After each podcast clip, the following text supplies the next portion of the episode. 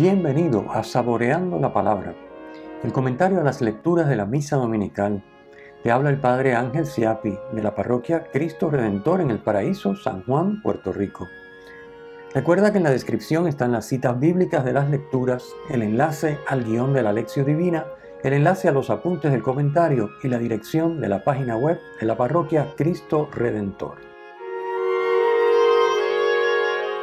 En el nombre del Padre, del Hijo y del Espíritu Santo. Amén. Oh Dios, que manifiestas tu poder, sobre todo con el perdón y la misericordia, aumenta en nosotros tu gracia, para que aspirando a tus promesas nos hagas participar de los bienes del cielo. Por nuestro Señor Jesucristo, tu Hijo, que vive y reina contigo en la unidad del Espíritu Santo y es Dios, por los siglos de los siglos. Amén domingo vigésimo sexto del tiempo ordinario, ciclo C. Nos encontramos otra vez con el mismo tema, un tema semejante, muy parecido al del domingo pasado, el tema del dinero y los bienes materiales, y cómo Jesús nos va orientando y sobre todo abriendo los ojos para que despertemos, porque pueden convertirse en una tremenda amenaza para nuestra vida de fe, nuestra vida espiritual. No es que sean malos en sí mismos, pero pueden convertirse en una amenaza si no se manejan correctamente. Comencemos como de costumbre comentando las lecturas en orden. Primera lectura. Hoy leemos nuevamente un texto del profeta Amós, de cuya figura y ministerio hablamos el domingo pasado. El texto está tomado de una sección del libro que contiene seis oráculos contra Israel y es anterior a la de las cinco visiones proféticas de donde estaba tomado el texto del domingo pasado. Como explicamos, el profeta centra su predicación en dos temas. Primero, en la defensa de los pobres y desvalidos frente a la injusticia y la opresión de los ricos y poderosos. Y segundo, la denuncia de un culto ostentoso, pero separado de la vida moral. Una especie de disfraz de los abusos de los ricos y poderosos en lugar de un culto que lleve a la conversión y que sea, por tanto, agradable a Dios el profeta reprocha a los que tanto en Sion como en Samaria, versículo 1, ponen su confianza en las clases dirigentes y opulentas y viven lujosamente, despreocupados de las desgracias de los demás. Nos dice el versículo 6, no se conmueven para nada por la ruina de la casa de José. Esta conducta tendrá su consecuencia. Versículo 7. Termina el texto de hoy diciendo, por eso irán al destierro y se acabará la orgía de los disolutos. En los versículos 4 al 6, el profeta pone varios ejemplos de los excesos y de la indolencia de los ricos y poderosos.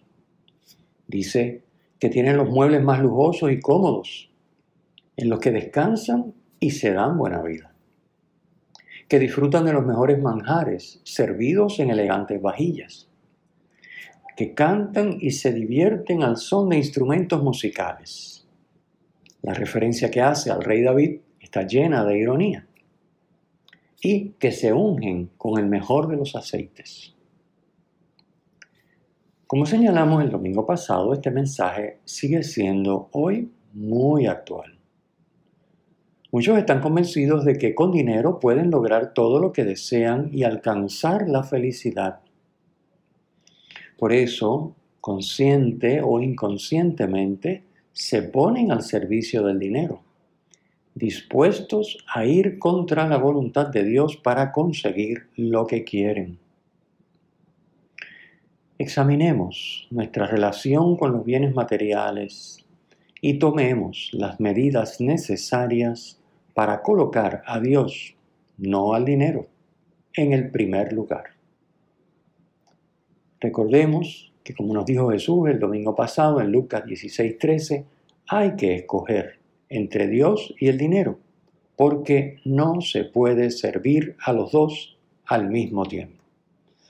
Es realmente un espejismo pensar que se puede servir a los dos al mismo tiempo, que podemos buscar el dinero afanosamente el confort y los lujos que produce, que conlleva, un, que puede comprar una vida con buen dinero y que a la misma vez podemos estar sirviendo a Dios, entregados a Él. no es posible, porque o buscamos el dinero y ese es nuestro valor supremo, por lo que nos puede traer, o Dios es nuestro valor supremo. Y entonces el dinero y los bienes materiales se supeditan, que son muchos, que son pocos, lo que sean, pero siempre supeditados. No es que esté mal buscarlos, no es que sea pecado tener bienes materiales y riqueza. El problema está en que si el objetivo nuestro de buscar esos bienes materiales y la riqueza está como valor supremo por sobre el que tiene que ser, que es Dios mismo y su santa voluntad, ahí está el problema. Y esto puede ocurrir de una manera muy sutil, donde nos vamos deslizando por una pendiente, donde parece que no estamos haciendo nada malo porque realmente no es un dinero mal habido, no es que robemos ni extorsionemos, ni estemos comprando a nadie, ni estemos eh, en actos corruptos. Pueden ser muy legales, pero si lo que estamos haciendo es una búsqueda de los bienes materiales y el dinero por sobre la voluntad de Dios, es decir, cuando confligen con la voluntad de Dios estamos dispuestos a sacrificarla, incluso a justificarnos diciendo, bueno, pero eso es secundario. En la voluntad de Dios no hay nada secundario. O cumplimos la voluntad de Dios según Dios nos la muestra o no la cumplimos. Tan sencillo como eso. Obviamente, cuanto más nos adentramos en la vida de fe, cuanto más crecemos en nuestra cercanía al Señor, con mayor claridad vemos su voluntad. Más sabiduría el Señor nos puede regalar para ver todos los puntos sutiles y delicados que conlleva vivir la voluntad de Dios en nuestro estado de vida. Y entonces la decisión es clara. Obviamente lo mismo pasa si no queremos profundizar en nuestra religión y nos, queremos, nos quedamos en una, en una práctica religiosa superficial. No digo yo, como, como condenaba eh, Amós, que una práctica superficial que tape nuestros excesos y nuestros pecados. No, puede ser que no hayan excesos y pecados a ese nivel que condena Amós, pero una práctica superficial que realmente no dejamos que Dios se acerque a nosotros, ni nos interesa acercarnos más. Estamos bien como estamos, instalados en una superficie donde parece que está todo bien, pero realmente en el fondo nuestro valor supremo es buscar la riqueza y lo que la riqueza nos puede conseguir. A esto tenemos que realmente examinarnos y sincerarnos ante el Señor. No podemos servir a Dios y al dinero a la misma vez. No puede estar en el primer lugar Dios y el dinero. O el primer lugar es de Dios y buscamos con todo nuestro corazón a Dios y acercarnos a Él y ponemos todos los medios, o el primer lugar es el dinero y buscamos el dinero y lo que la riqueza y el dinero nos trae con todo nuestro esfuerzo y con todas nuestras capacidades. Pasemos a la segunda lectura. Las dos cartas a Timoteo, junto con la carta a Tito, forman un conjunto que se conoce como las cartas pastorales de San Pablo. Son cartas que no tienen como destinatario a comunidades cristianas, como el resto de sus cartas que recoge el Nuevo Testamento, sino que sus destinatarios son dos de sus colaboradores en la evangelización, Timoteo y Tito. El fragmento de hoy procede del final de la primera carta a Timoteo. Timoteo estaba al frente de la comunidad de Éfeso. Y la carta que hoy leemos es una exhortación a defender la sana doctrina de las desviaciones que conducen al error. Pablo se dirige a Timoteo como hombre de Dios, versículo 11, exhortándolo a practicar las virtudes para con Dios, justicia, piedad y fe, y para con los hermanos, amor, paciencia y mansedumbre. Pablo le pide que viva con coherencia la fe que profesó notablemente ante muchos testigos, seguramente el día de su bautismo, combatiendo el buen combate de la fe, así lo llama Pablo en el versículo 12. Es una lucha, es un combate, el combate de la fe. Y remite a Timoteo al ejemplo de Cristo, que como nos dice en el versículo 13, ante Pilato proclamó tan noble profesión de fe. El primero que dio una noble profesión de adhesión y fidelidad a su Padre fue Cristo ante Pilato. Y es el ejemplo que pone Pablo en el versículo 13 para animar a Timoteo a combatir el buen combate de la fe. Pablo le ordena que guarde el mandamiento sin mancha ni reproche hasta la manifestación de nuestro Señor Jesucristo. Así dice el versículo 14, es decir, hasta la segunda venida de Cristo. Contra algunas desviaciones de la sana doctrina, San Pablo recalca que Cristo es el único soberano, Rey de reyes y Señor de señores, versículo 15. Cristo es el único que posee la inmortalidad y a quien ningún hombre ha visto ni puede ver. Versículos 16. Pasemos al Evangelio. La parábola del Evangelio de hoy aparece solo en San Lucas. Quien la presenta, como ya sabemos, parte de este texto, estamos leyendo una lectura continuada del Evangelio de Lucas y Jesús va camino de Jerusalén, donde vivirá su Pascua de regreso al Padre. El mendigo pobre de la parábola de hoy se llama Lázaro, Eleazar, que significa Dios ayuda. El rico aparece sin nombre. En la tradición se le conoce como Epulón, que procede del latín epulor, que significa banquetear porque como nos dice la parábola, banqueteaba espléndidamente cada día. Entonces, de la palabra latina, pues la tradición ha tomado el nombre de Epulón. La parábola no es una descripción de la vida en el más allá. Esto es importante. No nos quedemos en el detalle de la descripción porque no es ese el fin de la parábola. Jesús simplemente se sirve del modo en que ésta se concebía en el judaísmo. Ellos pensaban que todos los difuntos iban a parar al Sheol o al Hades, aunque no todos iban a parar al mismo lugar. Unos iban al Edén o lugar del descanso y otros a la Gehenna o lugar del tormento. Pero tanto los buenos como los malos esperaban en el Sheol el juicio definitivo de Dios al final de los tiempos. Entre el Edén y la Gehenna se abría un abismo infranqueable, como muestra la parábola, es decir, el ir a uno u otro lugar era algo definitivo. En lugar de tormento, que la traducción litúrgica que leemos llama infierno, se contrapone en la parábola al seno de Abraham. El seno de Abraham es una imagen que designa el puesto de honor junto al anfitrión en un banquete, en este caso junto a Abraham en el banquete del paraíso.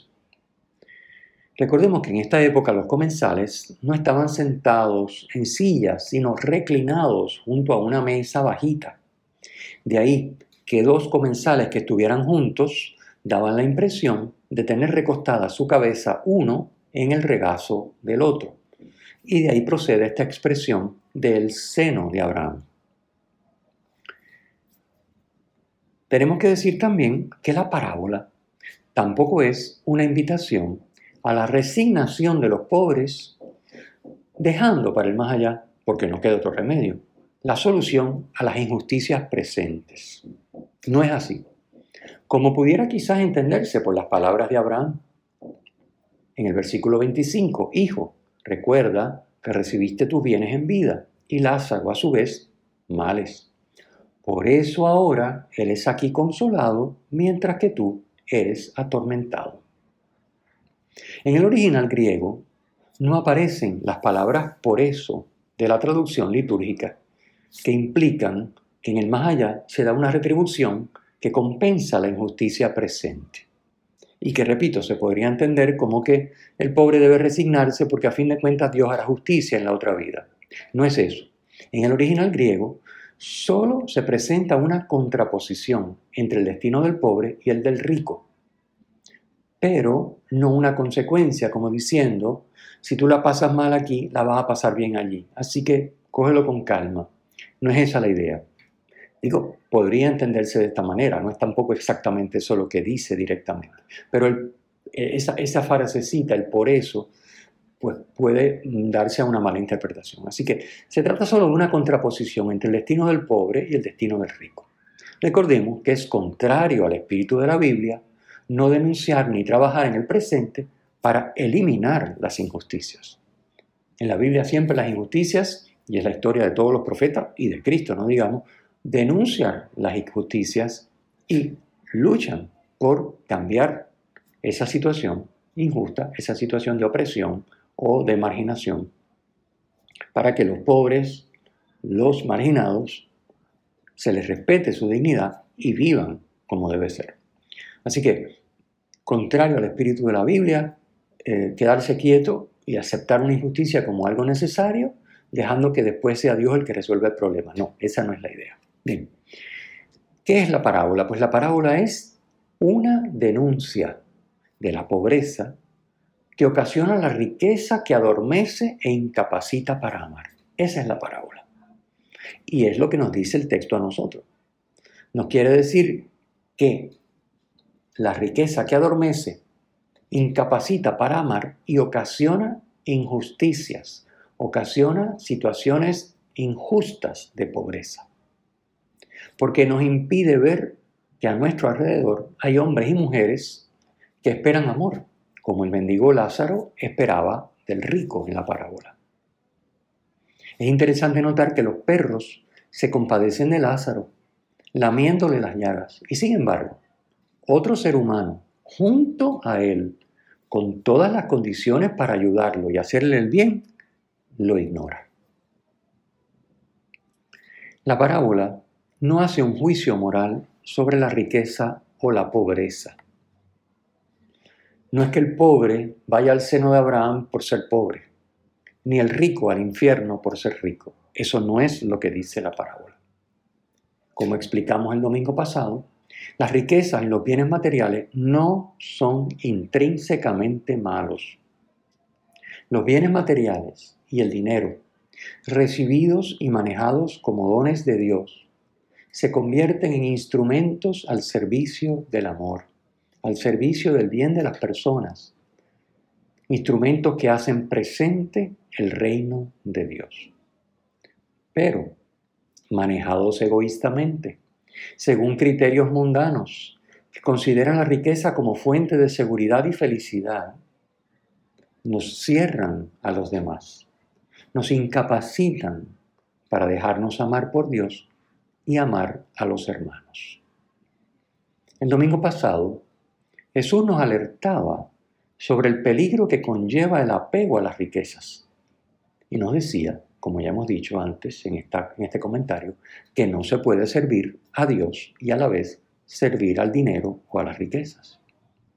O manejamos los bienes materiales según Dios y entonces los convertimos en instrumentos para amar e instaurar el reino, o los manejamos según criterios mundanos, egoístas, y entonces creamos injusticia, marginamos personas y nos hacemos responsables de esas acciones.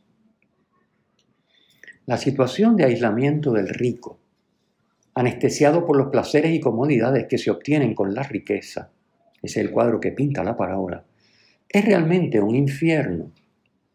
No es, no puede ser fuente de felicidad. La felicidad no está sino en compartir, en darse, en servir al prójimo, en amar.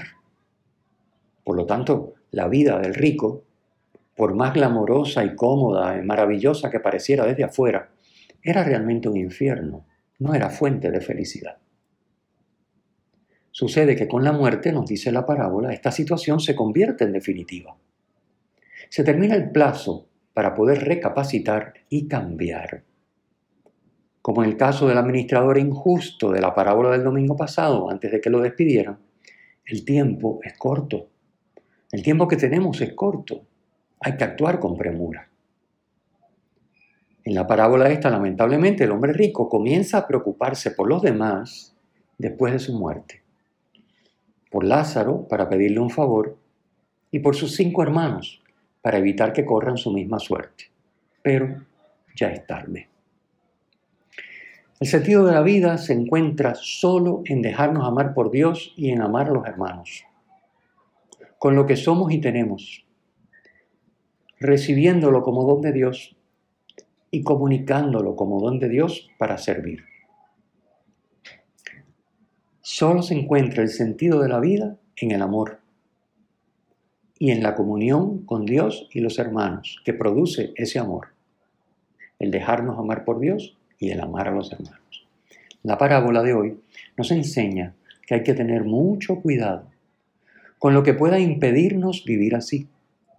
Y las riquezas pueden fácilmente, a veces sutilmente sin darnos cuenta, convertirse en un gran impedimento. Moisés, que representa la ley, y los profetas remiten siempre a la palabra de Dios. Es lo que nos dice la parábola de hoy en las palabras que pone en boca de Abraham. Es necesario hacerle caso a la palabra de Dios sin esperar milagros ni apariciones de muertos, que por otra parte podrían impresionar, pero no convencen a quien no quiere creer y seguir la voluntad de Dios. Además de su palabra, Dios también nos ha regalado a su Hijo resucitado. Es un muerto que ha resucitado, Jesucristo. Claro, nosotros no lo hemos visto resucitado, pero creemos en el testimonio de los que sí lo vieron y además tenemos experiencia propia en nuestra vida de su actuar. Cristo está vivo y actúa en nosotros y con nosotros. Al igual que el domingo pasado, es hora de continuar reflexionando sobre nuestra relación con las riquezas y el dinero. Fíjense, es el segundo domingo que la liturgia nos trae en las lecturas el mismo tema, dos domingos corridos. ¿Esto qué significa? Que es un tema importante. Y curiosamente es uno de los temas que prácticamente pasa desapercibido. El manejo de las riquezas según Dios es algo que simplemente, mientras yo no robe, ni extorsione, ni viva una vida eh, corrupta, cualquier cosa está bien. Pues no, cualquier cosa no está bien. El dinero tiene un propósito. El propósito es dejarme amar por Dios y amar al hermano con él. Así que continuemos reflexionando nuestra relación con las riquezas y el dinero. ¿Hasta qué punto nos manejamos según la mentalidad egoísta del mundo y hasta qué punto según el deseo de Dios. Recordemos siempre que la voluntad de Dios no se identifica sin más con no hacer nada malo. ¿Qué nos está pidiendo Dios que hagamos con los bienes que nos concede? Repasemos nuestro entorno, las personas y sus necesidades.